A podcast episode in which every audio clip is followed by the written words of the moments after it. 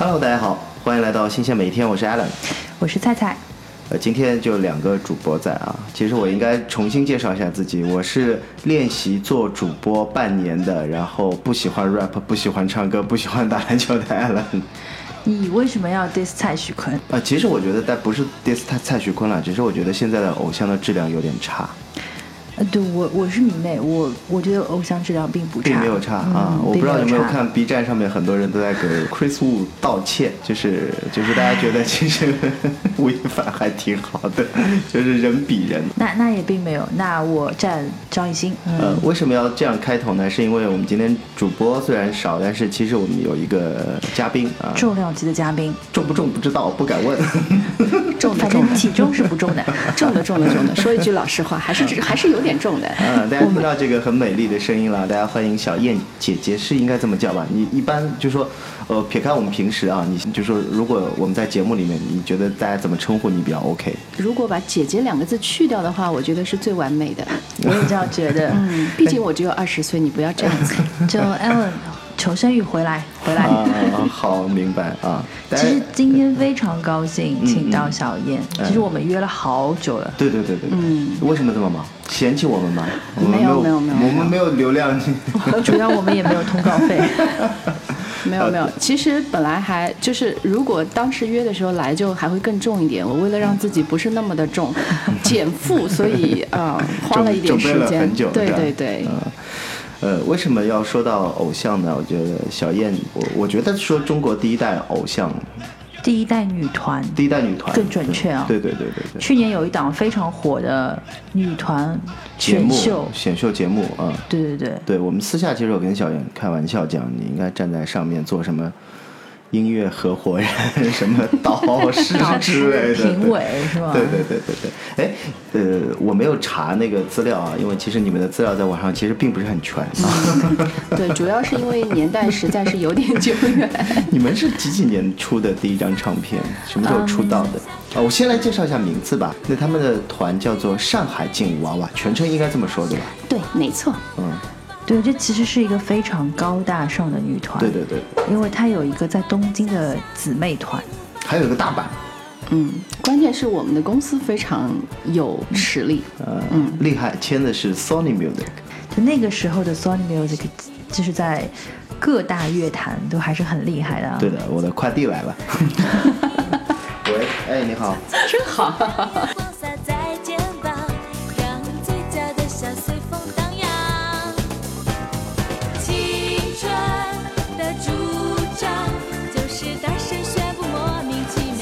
好的，蛮好。我拿完快递回来了，我们舒服的喝着咖啡，继续和小燕聊啊。其实叫你小燕，我也不是很习惯。呃，方便介绍一下你们组合吗？一般是怎么来的？所以你是想要了解我们是通过什么样的一个？就是你，就是说我我是这样想，你先给大家介绍一下你们这个组合。哎呦，那我是要说，大家好，我是上海劲舞娃娃的胡小燕，非常高兴在这里跟大家见面。要这样讲吗？哇哦，就很有范儿，我觉得。对对对对对。嗯，其实我们这个组合是一九，哎呀，我二十岁的话，这个不太好说呀。我数学还是有一点逻辑的。一九九几年，你就说吧。是前辈。嗯，对，应该是一九九六年的时候，嗯，我们是签了 Sony Sony 公司的唱片约。哦，九六年签的唱片约，九六年签的唱片约，然后我们是九六年当时发的第一张专辑，嗯，九七年的时候应该专辑有在。再发行，就是因为还蛮对蛮火的，所以就再版这样子。嗯嗯。那我们正是我们的唱片约跟经纪约，其实当时是签在两个不同的公司的。嗯哼。然后呢，我们的经纪约签的是当时啊也是非常有名的，叫红太阳工作室。那个时代就是红太阳，所以他们建立的那个创始人建立的一个红太阳工作室，是当时唯一的一个私人就个人的啊经营这个演出经济的这样一个公司。嗯。给大家稍微补充一下，就是这个他们的姊妹团东京劲舞娃娃，曾经的这个 C 位是谁呢？是小原良子。啊，对对对对对对，对，就是那个现在还活跃现在还还在活跃在日剧界的小对原良子，嗯，然后他们其实也换不停的换成员嘛，因为是少女音乐组合嘛，所以曾经还有一位现在也是大咖的，也是他们曾经的研修生，叫重剑有机会。嗯哼。原来小燕你跟他，们是是同一个同样咖位呃的，同门的，没有没有同门，怎么讲？当时因为国内的这个环境对流行音乐都没有太，主要是。整个机制限制了它的发展，所以当时，呃，我们其实我我看这个一零一啊，我觉得这真的瞬间把我带回到了我年轻的时候啊，嗯，嗯，你们也是一个类似于像选秀一样的活动对，选。出来的其？实这个嗯流行音乐的选拔赛永远是这样的，就是就是呃，只是当时缺了观众的参与。那形式也是一样的，就是先是通过一个嗯比赛，那那个比赛是规定说一定要有有组合参与，你一个人不可以，他就说一定要组合，然后一定是要少女。那个时候是文化局主办举办的，啊，那么就在一个暑假的时候、嗯啊，他们公布了。然后我的朋友，因为跟我一起跳舞，我是从小跳舞的，嗯，跟我一起跳舞的小伙伴呢，他就说：“哎呀，我想去参加这个比赛，啊。但是我一个人不行，嗯。你陪我去好吗？”就说你如要参加这个比赛的方式，就是一定要是一个组合的方式，是就是组合两个或者两个以上的人，对对对，啊、明白。嗯。所以呢，就就我当时就被我说，哎，好呀，反正闲着也是闲着嘛 下雨天啊。打孩子嘛，那就去了。然后就是初赛、复赛，然后就当时是挑选出来了十六个十六个获奖者，就是不分。他当时比赛完了以后，他是有。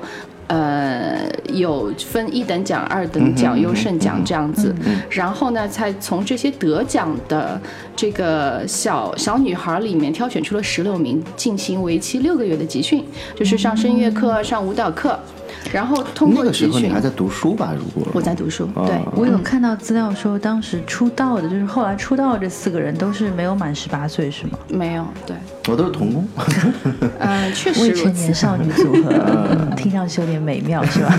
可是这不是一贯的制造偶像集团的，就是经纪公司在后面运作的年纪都是越来越小，像日本的吉尼斯都是从十二、十三，有时候更小。哎，但是我觉得那个时候是真实成，那个时候是真的未满十八岁，现在是改成未未满满十18岁改成是后面的事儿。对，而且我我我我再补充一下，好像那个就是好像报名的人还还还不少，好像是有两千多个人之类的。你知不知道当时有多少人报名？好像是有两千多个人，但是我具体也不记得了，因为确实那个年代有点久远。那可是从两千人里面选出来的。嗯，等于说两千人里面现在选了十六个，然后这十六个人半年的时间再再继续。其实，在这个半年也是不同的，就是有考核，比如说，啊因为呃，就是唱片公司它有有有飞这个日本的舞蹈老师、音乐老师过来，然后每个礼拜是三次的培训，然后可能一个月有一个考试，然后人就是跟现在的这个模式一样，渐渐会少掉。比如说两个月考试的时候，他会淘汰一些人，从十六个人到十个人，十个人到八个人，最后到四个人，最后的组合是四个人。你们当时选了这十六个人之后，其实呃经纪公司也好，或者运作的这个公司也好，就有没有跟你们讲，你们其实最后是选四个人，有十二个人是要被淘汰掉的？不知道哎。就是说，我们整个的，反正我不知道别人，我是很懵懂的，哎，我就是一脸懵懂。你现在也很懵懂。现在依旧十八岁，嗯，是的，是的，感谢大家捧场。你你嗯其实是不知道，是不知道。不知道，确实不知道那。有人离开，他有有跟你们交代吗？就是有是，就是因为我们考试的时候，他就说这个是要选拔，嗯，那么他也没有说他会选拔多少人留下来，哦或者说他要去去掉多少人，嗯。这个完全是看考核老师他觉得哪一些不在他的心理的这个层次上，这样子。就不像现在噱头这么足，就为了拉的，就是大家粉丝去投票或怎么样会有硬因为当时插一个科技也不名额嘛。允许嘛，就是我觉得这个这个就是社会在变化、进化的这样一个过程。你会发现说，哎，节目做的越来越好了，特别是娱乐类的，是。因为它不单单是一个二维的，它是一个三维的，或者让你有更多的体验，或者就是嗯，让它变得众所周知的更多的渠道的机会，这样。就我觉得听起来就是十六个女孩子在一起，就是半年的时间，脑补出很多很多的这个撕有逼大事情戏。嗯，你看，男孩子就觉得这个是有趣的事情，我们女生就觉得这可能都是撕逼故事啊。啊嗯，而且现在我们看到很多女团内部也经常会有这样这样那样的传闻传出来嘛，嗯嗯所以我也特别好奇这一趴的内容啊。嗯嗯，那要不然让我们先来这正能量的听一首他们的歌，对对对然后我们再来聊一聊这些啊有趣的小故事。好，一首歌回来，嗯。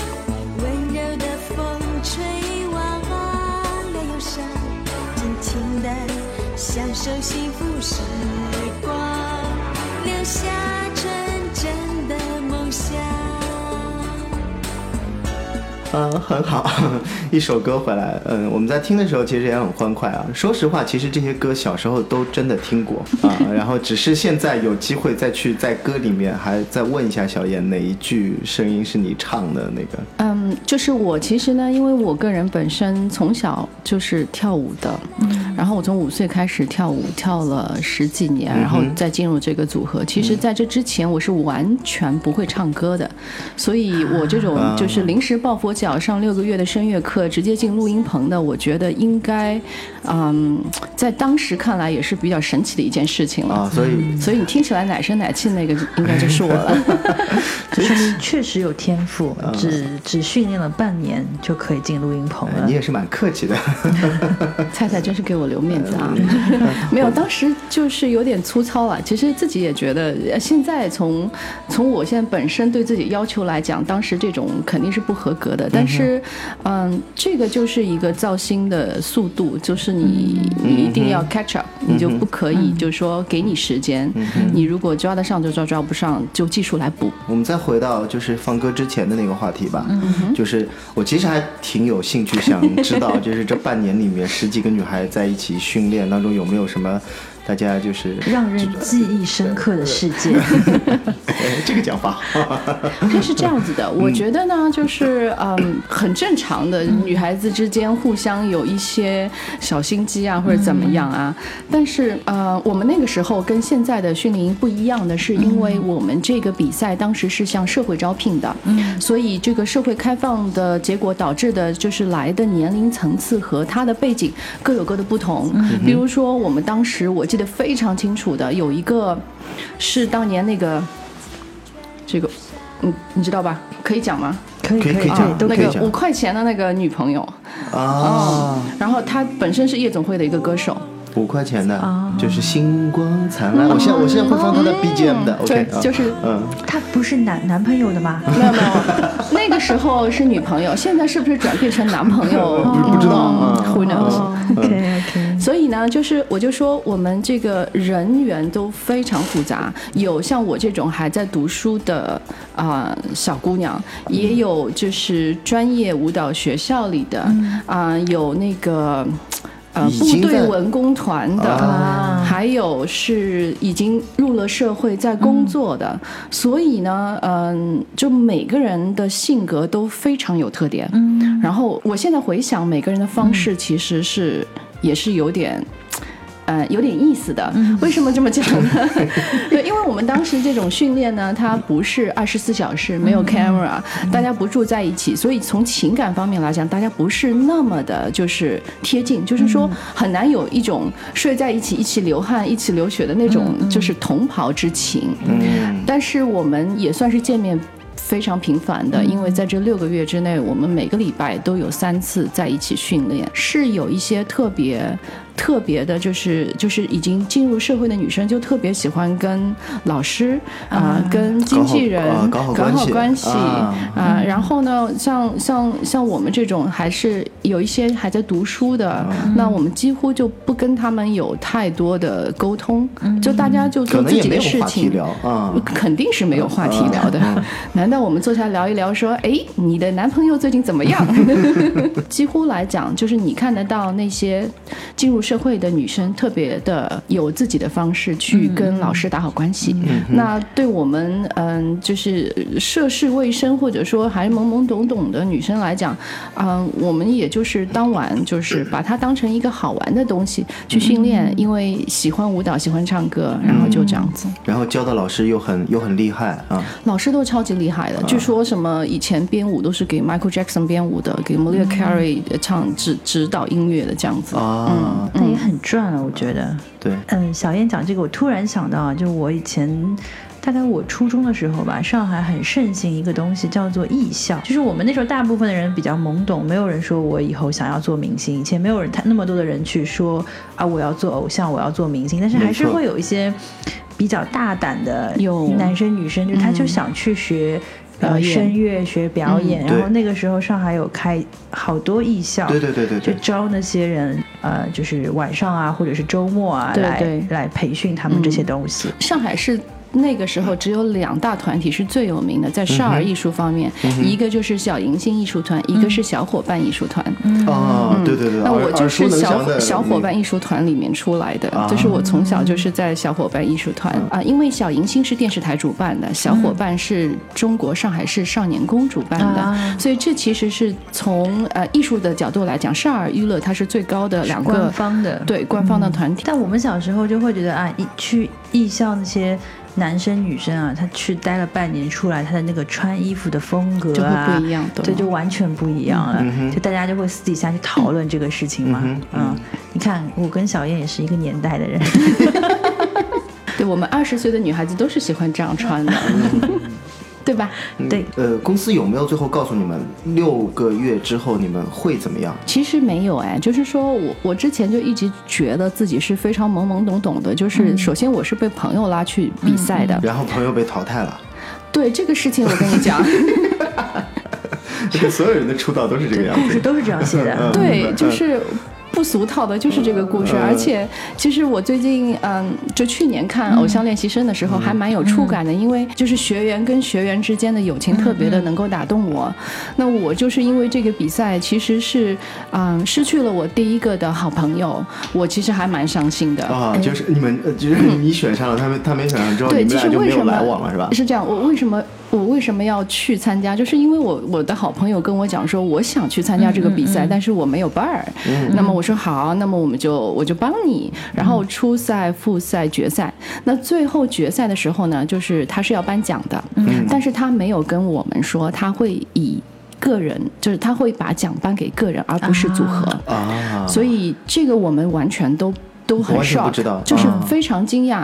那台上说哦，呃呃，几等奖，呃，胡小燕。然后我还在等他报另外一个名字的时候，就结束了，他就报到三等奖。那那我就站起来了。然后呢，这个等到这个整个颁奖结束以后呢，我我我就再去问了一下主办方，他说，哎，我们就是这样子的，那我们就是一个人来来来做这样一个奖项。那然后很那很伤啊！我我如其果是那个实我觉得也小朋友，不我就很太好，伤啊。对，那那个时候我我这个朋友就不开心了。对，有一种被啊抛弃的感觉。是，那么我我其实作为我来讲，我也是很冤枉的，因为我并不知道有这样 这样一个事儿嗯啊。然后呢，事后呢，我就去做努力，想要就是帮他争取还是什么，或者是努力没有没有挽回这段努友谊。力挽回我们的感情。那我就就去他家，我说哦，那我我们的奖品那个时候的奖品还蛮赞的，就是大概有嗯有这个 CD 机，那个索尼的 CD 机，还有嗯，大概有二十盘、三十盘的 CD，这个就是正版的。对，那个我就说啊，这个就！给你吧。我就说，我就我也不是太在乎这他觉得。你在羞辱他。没有，可能我现在想起来，我当时可能做的不太对，我表示了好意，但是没用到一个非常好的方法。是，然后他就因为这个事儿呢，就就就就再也不理你，再也不理我把。收音机丢掉，把唱片丢掉。收音机和唱片可以留下，人可以拉黑。呃，我不，我觉得是这样子。如果是现在的话，可能收收音机或者是 CD 我就收下了，但十几岁的小朋友可能会觉得谁要你的鬼东西，滚，就是那种感觉。对他没有，他后来就是就是在我们这一次的，就是我去他家的那个那个时间段，就是我想要弥补这样一个机会的时候呢，他并没有，他全程没有给我一个很好的脸色，全程用一种非常啊、呃令我心碎的面孔和话话语的态度在跟我讲话。然后那天我就回去了，我就真的很伤心。嗯，我的泪点就也没有那么低，但是 我就因为我还是我心里还是有一股嗯。你也呃委屈委屈就是我觉得这个事儿也怨不得我。首先，这不是我能够控制的，然后我也不想这样子。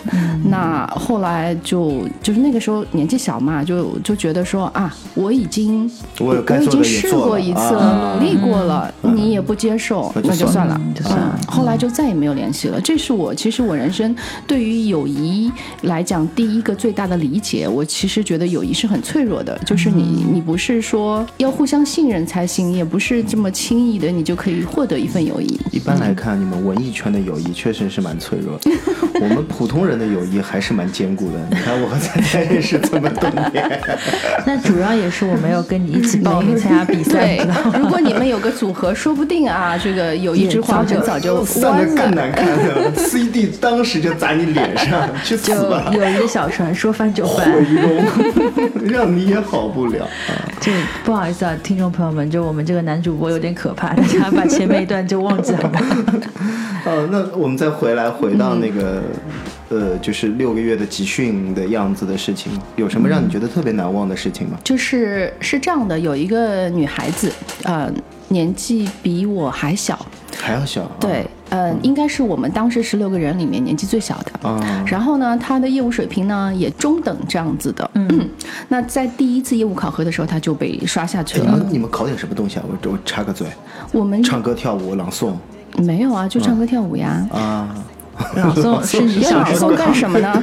我小时候这就朗你小时诵候考的东西。就我们演唱组合不考朗诵。啊，嗯，满江红这种不需要背的，开玩笑是这样啦，就是我觉得印象很深刻的是，因为那个因为是当场，嗯，他们这个赛制也是现在想想也是有点残酷，就是老师飞过来，然后就当场做考试，就等于阅读考试，考试完了以后呢，他当场说你这几个下一次不要来了，嗯，嗯！当着所有人的面，当着所有人的面直接说你直接们这几说个下一次不要来啊，就是我报名字一二三啊，就是啊那个呃某某某啊，下一次某某某站往前站一步，然后啊。你们两个下次不要来了。啊，这就是当场发你一个考核 F 嘛是。，F 班的下次不要上舞台了。哦，这个还蛮残忍的。是的，而且啊你想，当时我才十五六岁的时候，就是其实心里是承受不了这样的一个打击的，嗯这样一个很突然的一个消息的。那即使有一些女生对我们来讲也不是太 close，看到这个残忍的一幕的时候，你会觉得说这个世界的残酷真的是无处不在。然后我印象深刻的是那个女生，她非常喜欢舞蹈，嗯，非常想要当就是做这个。舞蹈担当，不是，就我们那个时候还没有分舞蹈担当、主唱什么的，因为就是一个组合的形态。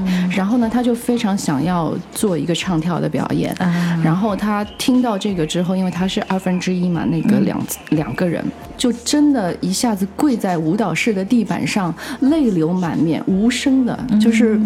就如果你是很惨的尖叫或者怎么样，有有时候宣泄出来可能还好一点，但是他就是默默的流泪，让我觉得印象很深刻。我突然觉得这个世界是充满了恶意的。但你那时候是同情多一点，还是有一些有有一些唏嘘，就害怕下一次可能会是你？其实我并没有唏嘘，我就是同情，我单纯的觉得就是那么喜欢一样东西，然后被拒绝、被关在门外的感觉是非常，我很同情他。就是被否认。对，但但是我完全就是傻大个就是这样子，完全没有考虑到有可能下一轮就自己会 会站在那儿做这样的一个，你完全没有我没有，我从来没有，我不知道哪里来的自信，我跟你讲，从来没有。我在这个六个月的训练过程当中，永远觉得，哎。这个也很容易，嗯，那个也很容易，神经病啊！谁有谁有人这么夸自己的？没有没有，这就是开挂的人生。对，我确实没有觉得太苦，因为嗯是这样子，就是说所有的舞蹈培训，它是就是来教新舞，然后可能教一次课、两次课，你就要完全学会，剩下来就是你自己练习。那因为我从小就是我从五岁开始跳舞，从芭蕾舞一直跳到民族舞，那在这个六个月里面学了各种的 jazz、hip hop 啊、流行，我并没有觉得太难，可能有基础的学起来更快一点。这样就是舞蹈方面我还是有自信的。嗯哼，那唱歌呢？真的是太坏了。我刚刚就想问说，其实我们有看那个节目嘛，就现在这些选秀节目就会觉得说哇太苦了，因为那个女团节目就是从头哭到尾。对对对我也不知道编剧老师在想什么东西。对就是给我们营造了一种氛围，就是说啊太不训容易了，练太不容易了，就是训训练的不好我要哭，嗯然训练得后太好我也要要哭太累了也要哭，对队友好我也要要哭，队友不好我我也要哭。哭，就好多好就是好多值得哭的点。但是这其实是因为他们是一个二十四小时封闭式的这样一个拍摄，所以你更有更多的点在抓。那我们当时就嗯因为每个人都有自己的生活嘛，有一些是是已经是自己工作了，有一些在读书，所以他没有办法去做到说啊、把这些人都关在一起，然后就就有各种严格的赛制。所以其实哭的点啊，我个人只是在。被淘汰的，就是每一个月的这个淘汰的课上，你会看到有人哭，然后？然后基本上就是没有被淘汰的是不会哭的。嗯。这个点就是可能因为队员跟队员之间的感情还没有那么的深。嗯，然后就看着人越来越少，最终确实是这样。最终是集选的四，最后一次。嗯，八个还是十个，其实也是蛮大概率，至少有一半这对对样子。对对对，然后知道你是这四分之一的时候是什么感觉？你还记得吗？说一句老实话，当时被留下来四个人，我还不知道要干嘛。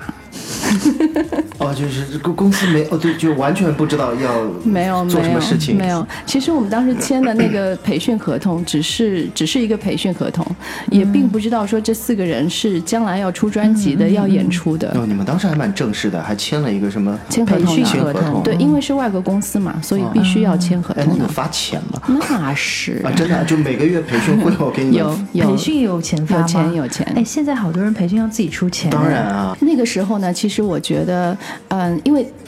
相同的时期是有几个就是年纪更大的女团，嗯。但是她们都是私人自己出钱，自己、呃包装自己自己包装，啊对自己啊培训，然后自己去找渠道，然后上节目。嗯。我觉得跟他们比起来，我们这种有公司的实在是幸福太多了。这何止有公司，是有个大有个大公司，爸爸 有钱，对嗯，确实是这样子。然后定下来四个之后，嗯，对，就是说定，就是四个人选出来以后呢，他就把我们爸妈都叫来，因为那个时候我们年纪是差不多的，其哦实未就是最后成年，最后留下来的四个人都是岁数差不多的，差不多的，差不多的，嗯就是嗯那些已经入社会的要拍老师马屁的，就肯定就再见了。啊哇，塞，那时候很正统哎，嗯，还蛮正能量的，所以。最后会发现 不是，我觉得是业务能力好呀，没办法呀。哎，所以是不是后面觉得很很神奇的是，留下来那些反而都是那种大大咧咧的人，就不是那些啊、特别会通过其他的渠道去吸引老师，注意力的人？？嗯嗯，对，确实是这样子。而且我们其实还有一点，我们这个四个人里面，其实在十六个人里面只选了三个，还有一个不是十六个人里面。哦，怎么来的呢？因为当时我们在培训的时候借的是静安文化馆，就是静安哦路、我知道。静安区那个舞蹈房，然后他们自己有一个舞蹈队，然后我们通常是在他们的舞蹈队结束以后进去我们那一趴的。那么呃，我们可能会早到，然后老师就看到其中有一个女孩子就是高高的，跳的还可以。嗯然后我们在训练的时候，他也会留下来看。那那他就在旁边也哦，这个会是最有心机的那个人，是吧？他就在旁边也会在做一些动作啊、练习啊，然后老师就觉得哎这个不错，不错所以就把他加进来了，是这样子的。哦嗯，哇，是空降的。嗯哼，哎，如果按照现在，就是可能是有个黑幕，是特地安排过来的，呃，是这个是最亲戚。会拍老师马屁的，或者经纪公司爸爸的谁谁谁，什么董事长什么对对对，现在故事多一点。那那当时确实就是这样子的。嗯。然后完了之后就马上告诉你们要准备开始出唱片。对对，是这样。他就说啊，我们现在因为当时还不知道留四个人干嘛，那么就是留出来以后呢，他就召集了我们的家长，就说我们现在要做这个东西是要做一个组合，然后这个组合就是 copy，就等于说是复制大阪劲舞娃娃跟东京劲舞娃娃这样的模式。那我们要出专辑、拍广告，我们要开演唱会，我们要怎么怎么怎么的。哇，开演唱会，哦，呃，你当时听到是什么感觉？嗯，就是宣布你们要就只有这么两个字，多计划啊我觉得哎好玩。啊，就没有一种哇，我要我要红了的那种感觉。没有没有，其实我不知道别人怎么想的啊，因为我、嗯。我个人觉得我在这方面就是真的有点慢半拍，嗯。我的我就觉得哎好玩的事情就要去玩一玩这样子，啊。倒没有，当时其实真的没有想说这个会红啊，这是怎么样一个形式，偶像团体啊，怎么没有？就是说哎没有录过歌，没有出过专辑，嗯，好玩，那就去玩一下。嗯，那我们要不休息一下，再听听你们录歌还有出唱片啊，好后面一系列活动的事情。突然红了之后啊的，故事对对对对？好，一首歌之后回。来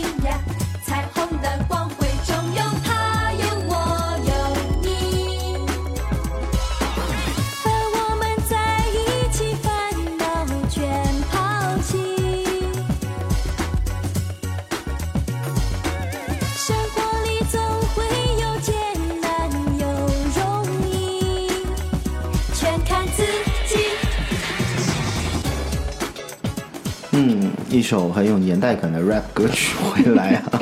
难道不是很前卫的一首你 rap 你这回来吗？样这个是这个形容词，我个人觉得，嗯，不是很满意有待商榷。啊，晚上吃饭我买单，反正 晚上吃饭还是我来买单比较好。因为把它放在一个二十年前的环境里没错没面，对错吗，？其实这是就是说现在听来可能会有一点点那种，但是二十年前的话其实还蛮潮的，啊，现在听来其实你们很多歌我还是觉得有些编曲啊，包括包括演唱的方式啊，并没有那么落后了。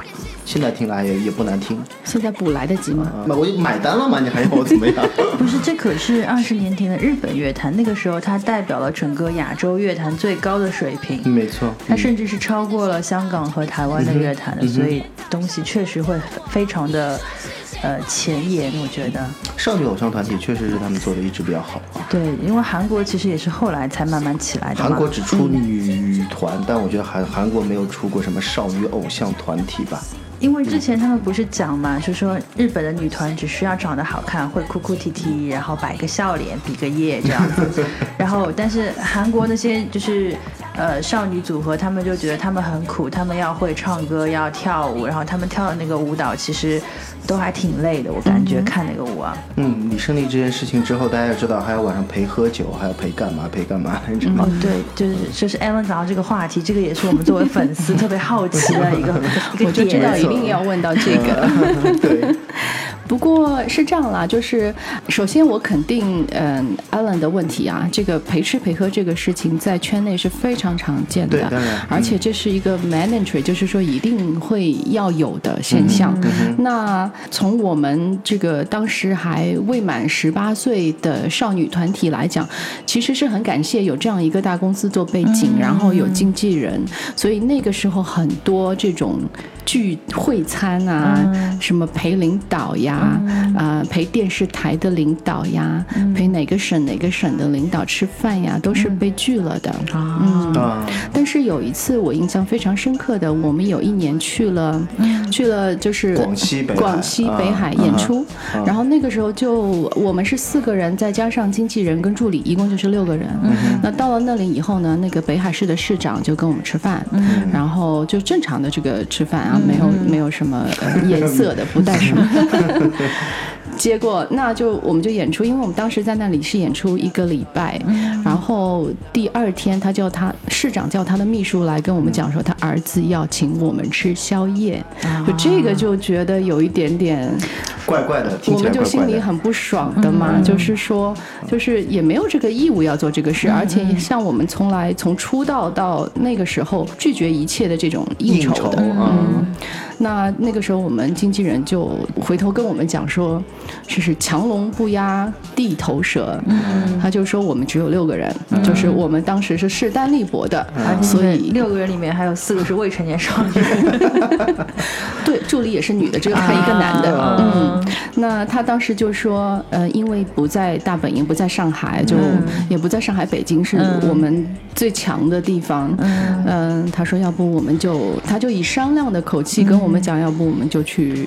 吃一个饭，嗯然后啊、就说好吧，那就去吧。嗯然后到了那里呢，确实就是那种公子哥，就很讨厌，啊非常讨厌。就反正因为我们四个人，就我话最多嘛，哦哦，你们四个人也是你话最多是吧？嗯嗯，好，对吧继续，嗯应该是吧。然后那就他们就说要去吃嗯火锅，我说啊，我说火锅有什么好吃的啊？我说我要在马路上看日出。那个时候因为演出完已经很晚了，一点钟的时候，然后 我说要边看日出边边吃火锅，嗯，然后那个。当时那个市长的儿子，他就真的就把这一条街包包下来，然后把那个把把那个火锅，因为在沙滩边就是美食街嘛，他就把这个叫店家把火锅搬到了马路上，就是这样子。所以我当时就就是觉得说，哎呀，所以你当时是担心，如果在一个密我觉得闭的环政府是腐败的。是不是会有点担心，说在一个密闭的环境里吃饭，发生什么别人也不知道，所以是的在马路上这样比较公开的场合会比较好。天哪，这好不容易啊，做一个艺人，嗯，你从一个呃，就是之前那个阶段，你感感觉你还是那种懵懵懂懂懵懵懂懂的。嗯。我瞬间就成长了，你知道吗？啊 对对对在那一年的夏天，因为我们通常是这样，那个时候呢，其他三个小伙伴呢都已经是等于说是全职状态了，只有我当时一个人还在读大学。那嗯、就经纪人就配合我的时间，会在暑假的时候接更多的演出、商演。那所以说我在那个暑假。真的就特别特别快的就成长了，啊。我就认识到了啊，原来是这样子的。这个你会遇到，就是成人的社会是怎么样。啊，嗯，哦，还有一次，还有一个事情，其实也可以跟大家分享，啊就是嗯、有一次我们去南京做节目，然后这是电台的节目，电台的编辑就特意叫我们出来说，因为会有直播，嗯、观众打进来电话来 Q&A，、嗯那就说，嗯，这个是我从来想不到他那个观点啊，他那个点，他说如果有观众打电话进来跟你们问说，就是有关于抗日方面的对日本人的意见，你们千万不要回答。啊，是这样子的，因为啊他就是考虑到说，哎，你你们是日日本公司啊对你们到了南京，对，然后如果有南京的热心市民或者听众打电话来，就是提一些很偏激的问题，他就怕我们不知道怎么样来回答。对，嗯，我觉得这个也蛮意外的，因为其实在我看来，我们是一个呃很爱国的，就是偶像团体，并不会因为是日本人签了而做，就是会变成偏日这样子啊。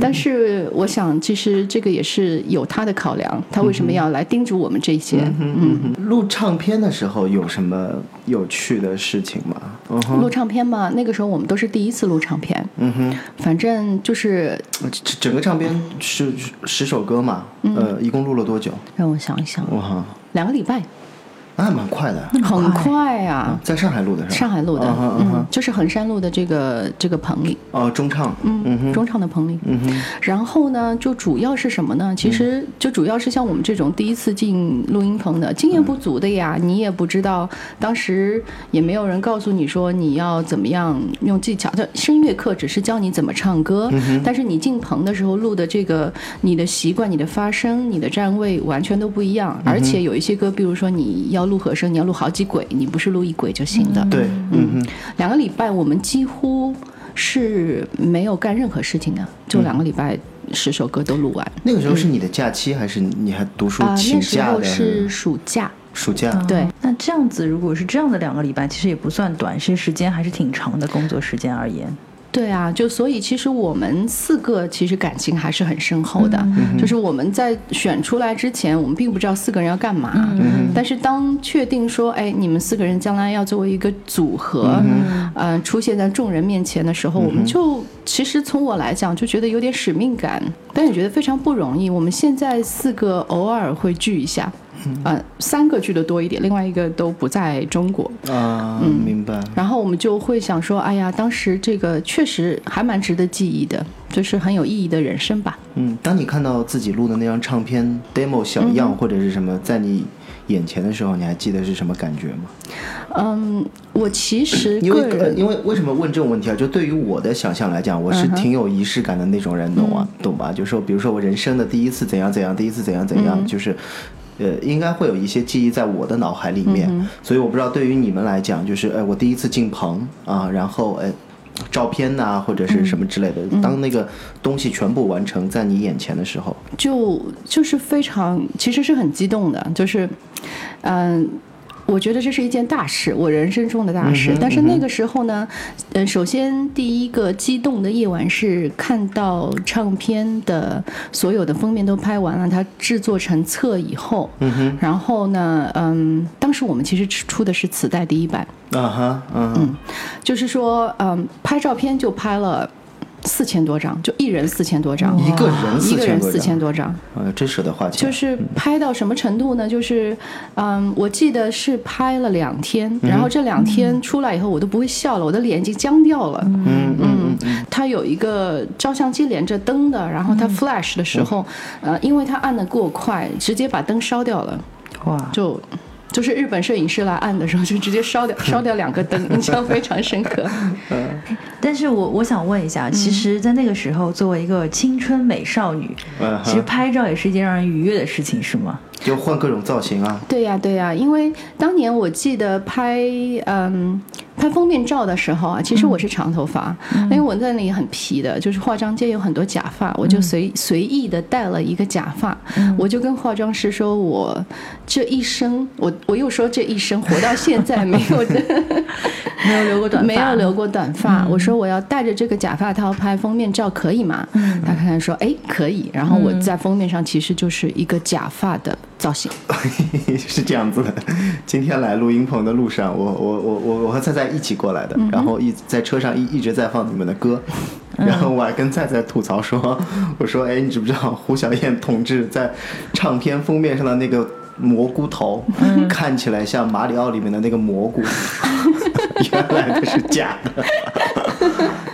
对，但我觉得这对女孩子很有吸引力，就觉得你可以免费的换各种造型，嗯。而且是有很专业的这个造型师帮你做的。嗯是这，样子的啊，就是我觉得你可能在刚一个小时你是很有吸引力的，但这个活如果做八个小时、做十个小时，甚至二十个小时，你会觉得说这个实在是太痛苦了，因为其实脸上带妆哦。脸上带妆就会很干，然后呢，呃，你要不停的笑，各种笑。不停的摆造型，就是说，其实个时候你应该不会，不会的因为也没有人来指导。然后呢，他就说，呃，为什么会有四一个人要拍四千张？因为我们首先有好多套衣服，然后每一套衣服呢，他又要拍和四个人合照，又要拍单人的照片。那日本摄影师是这样的，就是说，他就他就放一段音乐，有一个幕布，然后你就随意的，你就发挥。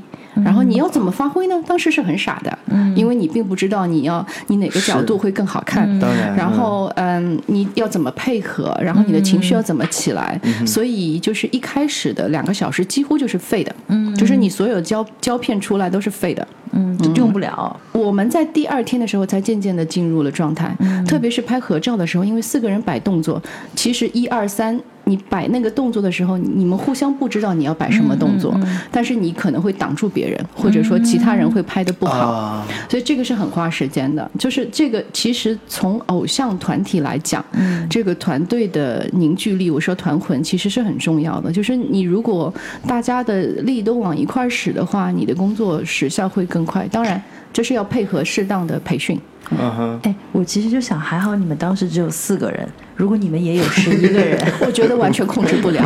也 也有两百多个人，你是想说这个事情吗？这怎么拍？没有，如果是九个人、十个人，我觉得真的是场面完全控制不了。你我知道你当时肯定没有想到，但是现在的话，谁站中间谁站旁边，那个东西是经纪公司规定的，还是你们其实都拍了每个人站 C 位或者中间位置的照片，后面再选还是怎么样？我们在做造型，就是在做封面照的那一套照片拍摄的时候，是经纪公司规定的，就是说你站哪儿，就是你、啊你们你们四个怎么站，你就是这么站的。嗯所以那个时候你知道自己是 C 位吗？我并不知道，因为那个时候没有流行这个位置叫 C 位。啊啊我以为我以我我以为我长得矮，所以放在中间。呃，从唱片封面来看，确实也是这个样子。但是后来就是呃，我是偶尔偶尔知道说，因为我们后来接了一个广告，嗯，就是就是最著名的那个广告，对对对，就是大家三得利就是三得利的那个广告对大家嗯最多最多认识我们看到那个广告。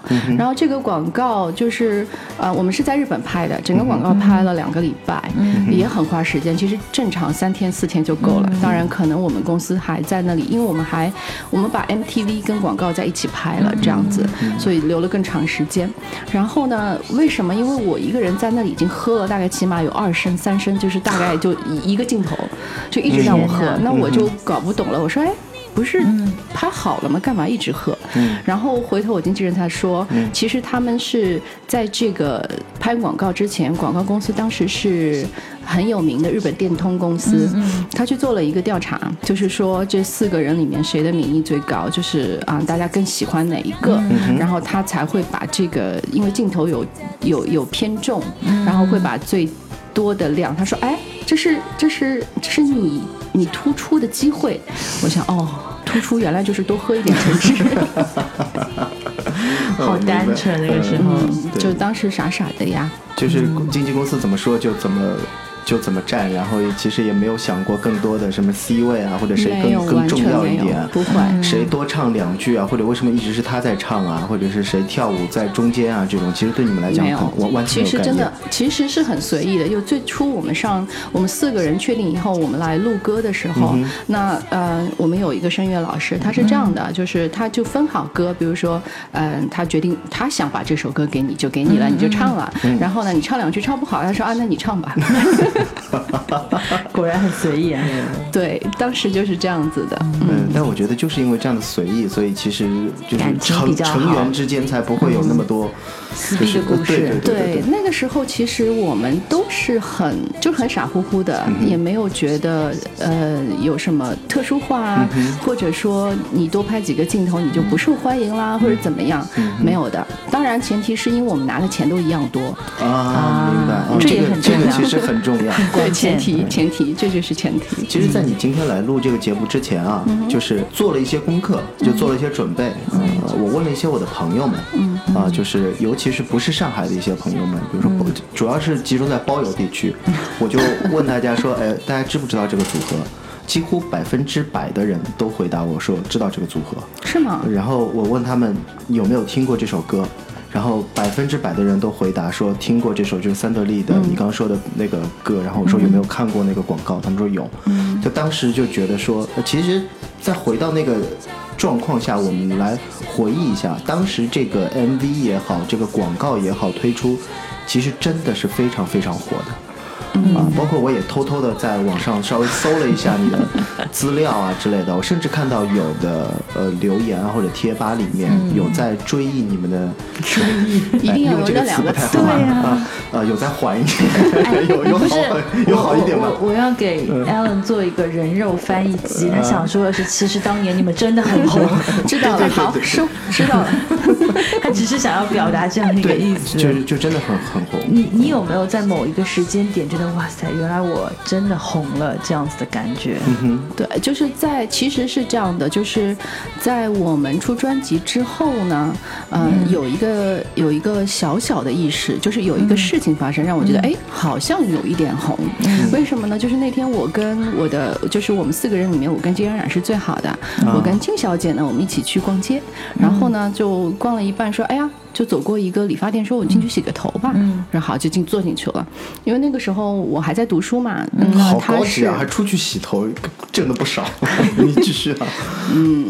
然后呃就很开心的在里面洗头，洗完头发现说门口有好多人在那里晃悠，就是隔着玻璃窗这样子的。啊，那我跟金小姐就面面相觑说：“哎，什么情况？这家店生意那么好吗？都在外面等位吗？”然后那个老板就出去了，然后他说：“哎，进来说这是你们的粉丝哎。”我说哇：“什么粉丝啊？”然后就出去就很多小女生围着你，就说：“哎呀，你是劲舞啊，我的谁谁谁啊，什么什么啊，我们拍个照好吗？”就那个时候突然觉得说：“哎。”我就是被大家认识的，嗯。好像有一点小红的意思，心里还蛮开心，乐滋滋回去跟跟妈妈报告这件事情。我妈妈还一本正经说：“你不要太骄傲。嗯，像是一个传统的父母都是这样，父母讲的嗯。话，对对对。对，然后呢，呃，其实第真正意识到说，哎，我们还蛮红的，是从这个广告播出以后，广告确实是一个非常快的能让全国各地的人来认识你的地方。对，因为那个时候是这样，就是我大学的时候啊，曾经有一段时间是非常流行交笔友的。啊那作为这个像我这种很 active，对，很就是人见人爱的，当然就是我我之前对有很多的笔友。神经病啊！有笔友有什么值得骄傲的？嗯，然后那个时候就是那种就是。其实，呃，就是笔友，大家只是只交只交往一两个月这种写信，后来就没有再写。那个时候，很多笔友就再一次写信跟我征征求说：“哎，这个人是不是你？”对，所以我觉得，哎，就是有一些不是包邮，是在新疆地区的笔友，也是觉得说，范围好广，吉林工业大学这学校好。但是这邮费好贵啊。然后呢，嗯，就我突然觉得说，哎，这个确实。走在路上，已经很多人对你指指点点了。然后呢，嗯，在我们演出完以后呢，经经纪人就会给我们大概差不多那么厚啊，就是一沓照片，说你们签名，因为有有就是有粉丝要这样。小燕比的这一沓大概大概我觉得是十二公分的高度左右。嗯，差不多。嗯，就是一个话筒这样差不多的高度，对对对 就每次都会一次表演，他就会这样拿一沓来说，这个这个是要签名的，对，嗯。那会不会恨自己名字字笔画这么多？不会，我后来已经你练过吗我后来已经把这个我的三十五画的姓名 演变成了一一笔，就一画一圈可以把我所有的名字都写完。他有认真数过他三十五画，说明他 你小时候没玩过这个游戏吗？就是同班同学谁的笔画最多？哦，好哦，对，嗯，那我们这个还不是一个身份。那红了之后，是不是接踵而来的各种的，现在叫商演，嗯，然后叫演出的机会啊，或者是要全国各地到处跑了，这样的事情是不是会就会越来越多？对，就后来就很忙，然后就发生了一件事情呢，就是，呃，我们经纪公司跟我讲说你休学，嗯他让我休学一年，因为有很多演出，他是规定一定要四个人出去的，不是说你上海劲舞啊，我三个人就能出去赚钱了。啊而且你又是 C 位，是吧？重要嗯。所以就后来就呃，都就当时我其实觉得，哎，也蛮好的啊，这个不用上学，多开心呀！对，但是你回去征求爸妈的意见没有？是的，我就回去征求我爸妈意见，但是呃，当时是这样的，我妈就就原话啊，她说：“你这种性格，如果你现在休学了，你是再也不可能回去把书读完的。对不起，no way。”她就跟我说 no。所以其实我现你妈妈在对你还是有一个正确的认识的。我其实很感激我妈妈为我做的这个决定。如果当时是我，因为经纪公司说的。性子就好，太好了，休学了，对，不经经纪公。司这样讲的啊，他说你就休学一年，现在是你们的黄金发展时期，你要接更多的商演，然后呢，你们就很红，你们可以开演唱会，然后呢，你如果不想做了，你可以再回去读书，把书读完，拿你的毕业证书，对吧？话是没错，如果我是经纪公司，我也会这么说，因为你们那个时候那么红，嗯，这是赚钱的大好时候啊。是啊，嗯。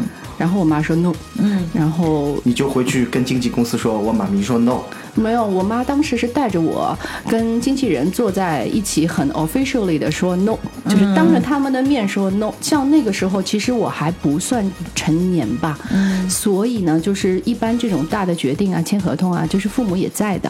啊要父母一起。嗯嗯，哼，嗯，那后啊经纪公司就接受了你妈妈的这个 no 嘛？那他还能怎样？会不会因为这个事情影响了你们整个团体的发展？对。其实有一部分原因是这样。好重要。如果我是其他朋友，我我我应该会有一点点恨你吧？嗯，你事后有跟他们聊过吗？说当时因为我的关系，所以其实我们少了一些，呃，曝光的机会也好啊，赚钱的机会也好。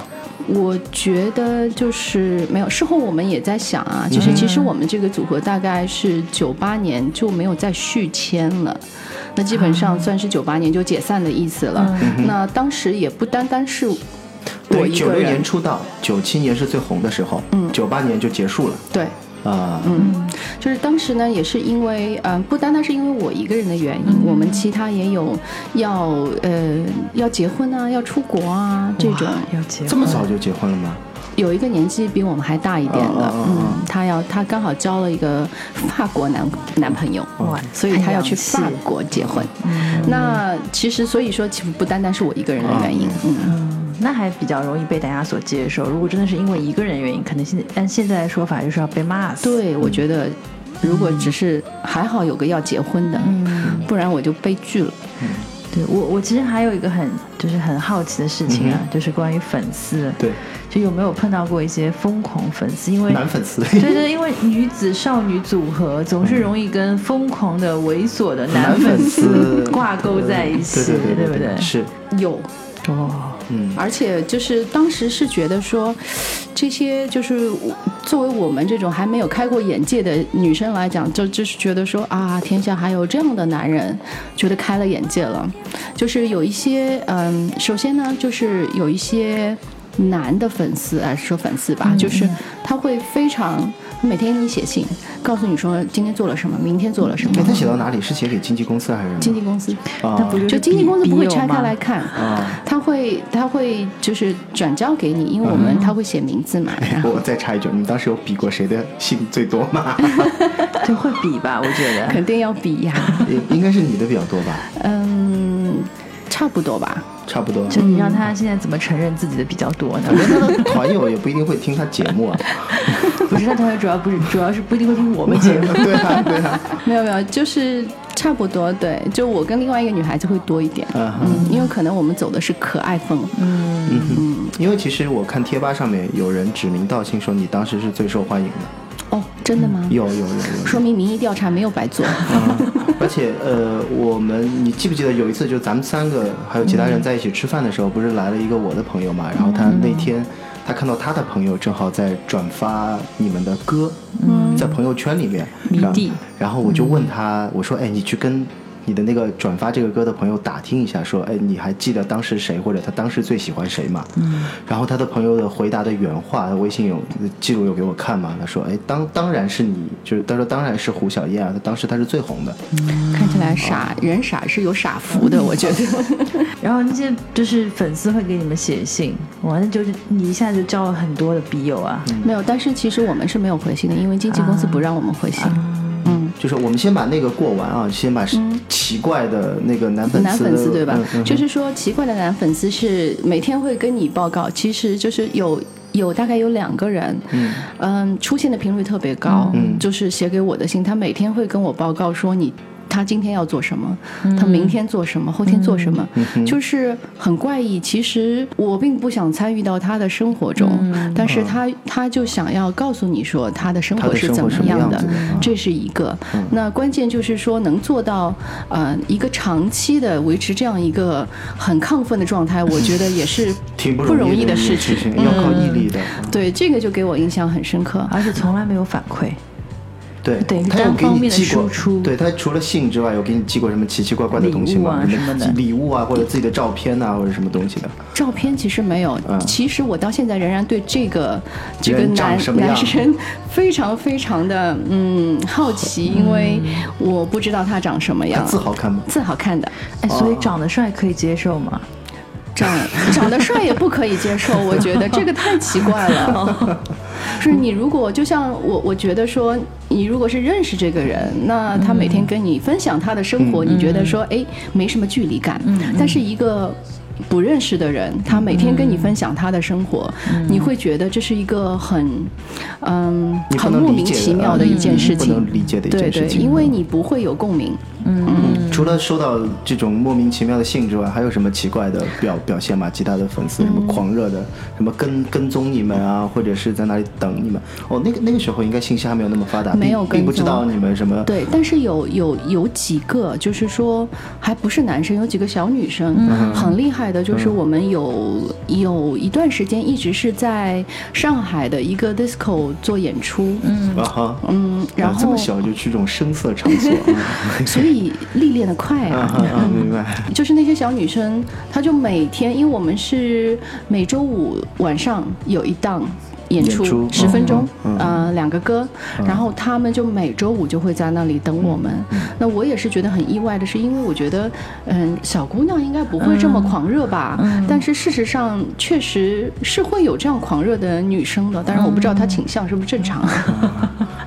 所以他们经常来看，你能够认得出来谁是谁吗？哎，这几个脸上个对礼拜见过，对。会能认出来。就是因为他每周都来，所以我才会认得出来，不然我这种脸盲，我是肯定不会印象都来。每周。好好的，下次老张开来上海，我每次都要去接机。这肯定的，哦，我觉得就是会有会有印象的。嗯。OK，嗯，也也有可能我们当时粉丝要么不是很多，没有你们很红了，已经在当年的时候。嗯，当时其实我觉得粉丝也有一个过程吧。你们做偶像是第一代女团，其实大家都不知道女团应该是什么样子。嗯，我觉得粉丝可能第一次遇到女团，他们也不知道我怎么来做粉丝。嗯，啊，对吧？甚至粉丝这个词当年都应该没有。没有对。啊，你们应该叫女歌迷、男歌迷。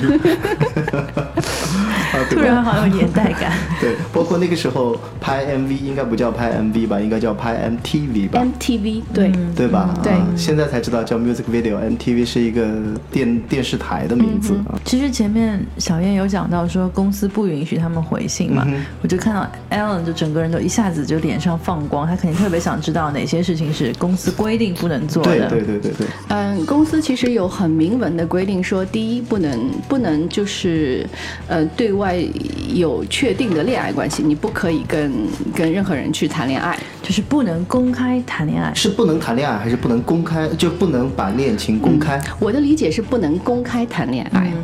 啊？嗯，然后这是一不这是公开谈恋爱啊。然后啊第二个就是在所有的媒体面前就不可以不可以抽烟，不可以喝酒。啊，啊。形象，嗯，然后第三就是就是那些信我们是不可以回的，嗯。啊，基本上就大致就这几点。啊，还有就是不能私自跟所有的电台也好、电视台也好保持私下的联系，啊，啊，不能接私活。不是接私活，他就不允许你跟他有个人的沟通，就所有东西要通过经纪公司，要通过他们官方的渠道，嗯不能私底下。嗯嗯比如说啊，因为我知道日本有些公司是，比如说不允许你私底下跟歌迷合影的，嗯，不允许你私下给他们签名的，嗯也不能，他们以前能做的最多就是可能握个手这样子。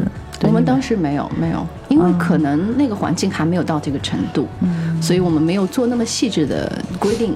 而且因为日本的经纪公司通常都是把所有的艺人都是集合在一个一一个地方生活的，它便于管理。但是我们并没有，我们还是生活在自己的家庭里这样。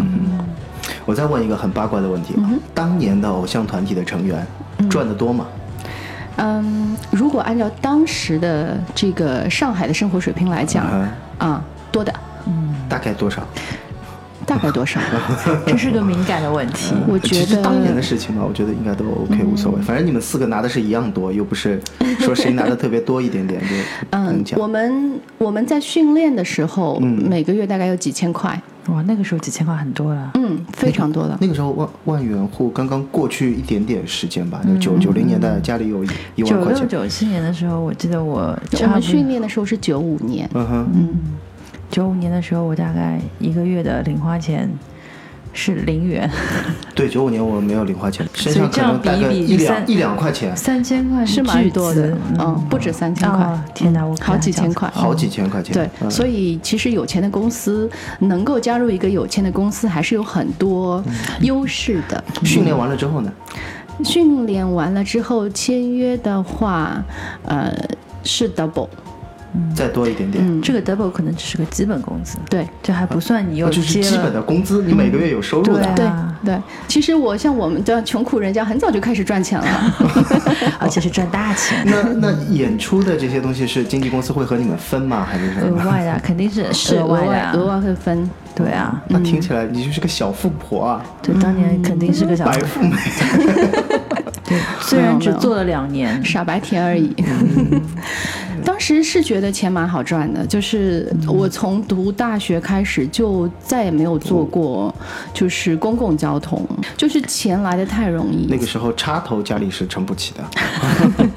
没 有没有，其实我觉得确实是钱这个，其实对一个人的成长来讲，并不是太好的事情，因为你在年轻要挥霍的时候，你就有了钱，所以你现在这种吃光用光的作风，是从小就养成的吧？哎，能不能你能不能别这样了？我们以后怎么请嘉宾？真我们的是要油尽了，我跟你讲。真的，Ellen，你这样我们以后找不到嘉宾。你看我们本来就没有通告费，也没有流量，你还这样 diss 嘉宾，我们怎么搞以后要？你不好意思，小燕太少了，就是忍不住。现在来看啊，呃，你有没有后悔太早结束这一段过程？嗯，并没有，嗯因为我其实从小到大，我觉得就是我很相信一个 natural 的 wave，就是说所有的事情它的产生必然是有应该它会产生的这样一个原因。明白？那当时那个那个情况是确实不允许我们再继续做下去，嗯因为成员都也没各有心，对，各有各的方向，嗯所以我觉得也未尝不是 ending 在一个很美丽的阶段，也不是一个、未尝不是一个好的结局。那我其实从小到大也没有觉得一定要把这个舞团啊，这个偶像团体作为一个职业来做。啊当时你从来没有想过？没有没有，从来没想过。哦，就像我小时候跳舞舞蹈学校特招的话，就想要把我招进去，嗯有很多呃文工团，就是总政文工团、啊。南京军军区文工团，当时也过来找我。还好没去，要不然你这一生就更坎坷了。挣不了大钱。也不一定啊，说不定是什么哪个军军对啊，其实当时没有没有别没有这没有，当时空政文工团过来招的时候做特招，因为我当时年纪小，他就说，嗯、就是我招进，他说当时招我进去就是给我军衔的，就等于说，如空军文工团他是这样子，他就是在舞蹈学校做一个委托培训，五年是训练，就是其实是练习生他的那个啊时间，然后五年以后毕业你就正式进入文工团做演员。他说从我进去练习生开始就给我军衔，其实我可能去等到五年以后就是少校，就是少校的军衔了。啊嗯，但是我妈就没同意。但是并不吸引你是吗？我我其实一直觉得跳舞只是一个爱好，我没有想把它作为一个终身职业。我觉得按照我的这个智商呢，还是可以考个科学家什么的。那可可能是对自己有点误会。哎，刚刚说我第四加倍，你现在又说这个话，就是他要是当时做了一个科学家，我们就失去了一个很棒的，就是女团成员啊。我觉得他还是做女团成员比较好。哦，你是这样讲的吗？啊我以为你说他要做了科学家，我们要毁了。怎么回事情？你们也不先问我要做哪方面的科学家，你们怎么？哪方面你都不是科学家。嗯，今天真的是非常高兴啊，嗯终于请到小燕来到我们的这个节目里面。是我的荣幸我一直梦想着可以来你们的这个节目 上一下，露个脸什么呃，的。但是你客气，你情商高，会说话。没有，其实认识你这么多年，第一次其实正儿八经的坐下来谈你以前的事情。是对，平时其实也没什么机会啊。我以前只知道他做自我介绍的时候说，我以前的职业是偶像，特别洋气，我觉对对对对得。对对嗯，我其实觉得这是一段非常美好的回忆，嗯，也是我人生的一部分，就是不可磨灭的。就是因为有这些经历而造就了我现在自己。嗯，但是我拔高一下啊，换句话来讲，嗯、虽然时间很短，但是这个偶像团体组合在中国乐坛上面的这个地位。啊，这个重要性，以及就是开创了中国偶像元年的这个啊，如果说二零一八年是什么，呃，选秀或者是网络视频偶像元年的话，我觉得其实你们的出现和走红，才是真正的中国少女偶像团体女团的开始。你们红的那一年，你们出片的那一年，才是中国那个组合的元年。啊，我觉得包括你们的歌曲、你们的广告，其实在，呃，像我，我岁数比较大嘛，岁数明明略长一点，啊在我心目当中还是留下了很多深刻的印象啊。哎呀，感谢艾伦老师给我们这个团体啊，过气女团那么大的、那么高的一个一个位置。其实，嗯、其实现在很多像什么女团成员看到你应该鞠躬，叫你什么 前辈前辈啊，前辈应该应该跪一下、是吧？嗯，其实现在那些女团，我觉得要比以前就是更多的展现形式、啊，其实也更我我其实每次看这个比赛都还蛮有感触的。嗯哼，嗯，虽然我泪点很高，但是我有时候真的会觉得说很感动，就是能想到当年接到那个点，对，嗯，而且呢，我觉得应该是随着这个人的阅历的不断增加，你回想以前的事情，你会懂更多。突然有了一个非常感性的 ending 啊。呃，真好拔高的 ending 对对对啊，好，所以呢，非常感谢大家收听我们这一次的新鲜每也天。要谢谢小燕来我们节目，谢谢艾伦，谢谢菜菜，谢谢大家。嗯，那就不要忘了我们结尾有宇宙天气预报，然后也不要忘了关注我们的微信公众号啊。我们这一期的微信公众号应该会放一些小燕姐姐的照片啊。我们的微信公众号叫新鲜每天 Fresh FM。对啊，我手机里有很多你的照片。对青 青春靓丽的小燕姐姐，现在依旧青春靓丽。对对对我没有得罪过各位啊，我发之前请把我二十岁的照片，拿出来是吧？嗯啊，腿 劈得长一点。你懂就好。不要说出来了。嗯，好，谢谢大家，那跟大家说拜拜了。好，再见，拜拜拜拜。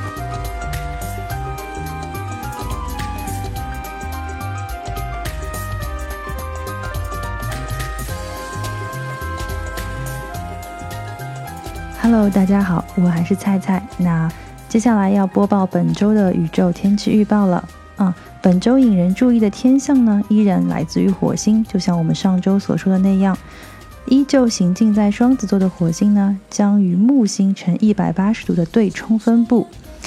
那火星和木星都具有强烈的扩张性质。当这样的两颗行星以相冲的方式出现的时候呢，容易引起极大的矛盾和摩擦，两者的诉求刚好相反，却又同样的激烈。此时呢，建议各位小伙伴不要冲动行事，或者冲动的做选择啊，尤其对于太阳上升在白羊座和射手座的小伙伴来说，一定要更加的谨慎行事。嗯，确实这两周对于白羊座的小伙伴来说并不太友好。嗯，希望大家都可以顺利度过这个紧张的时刻。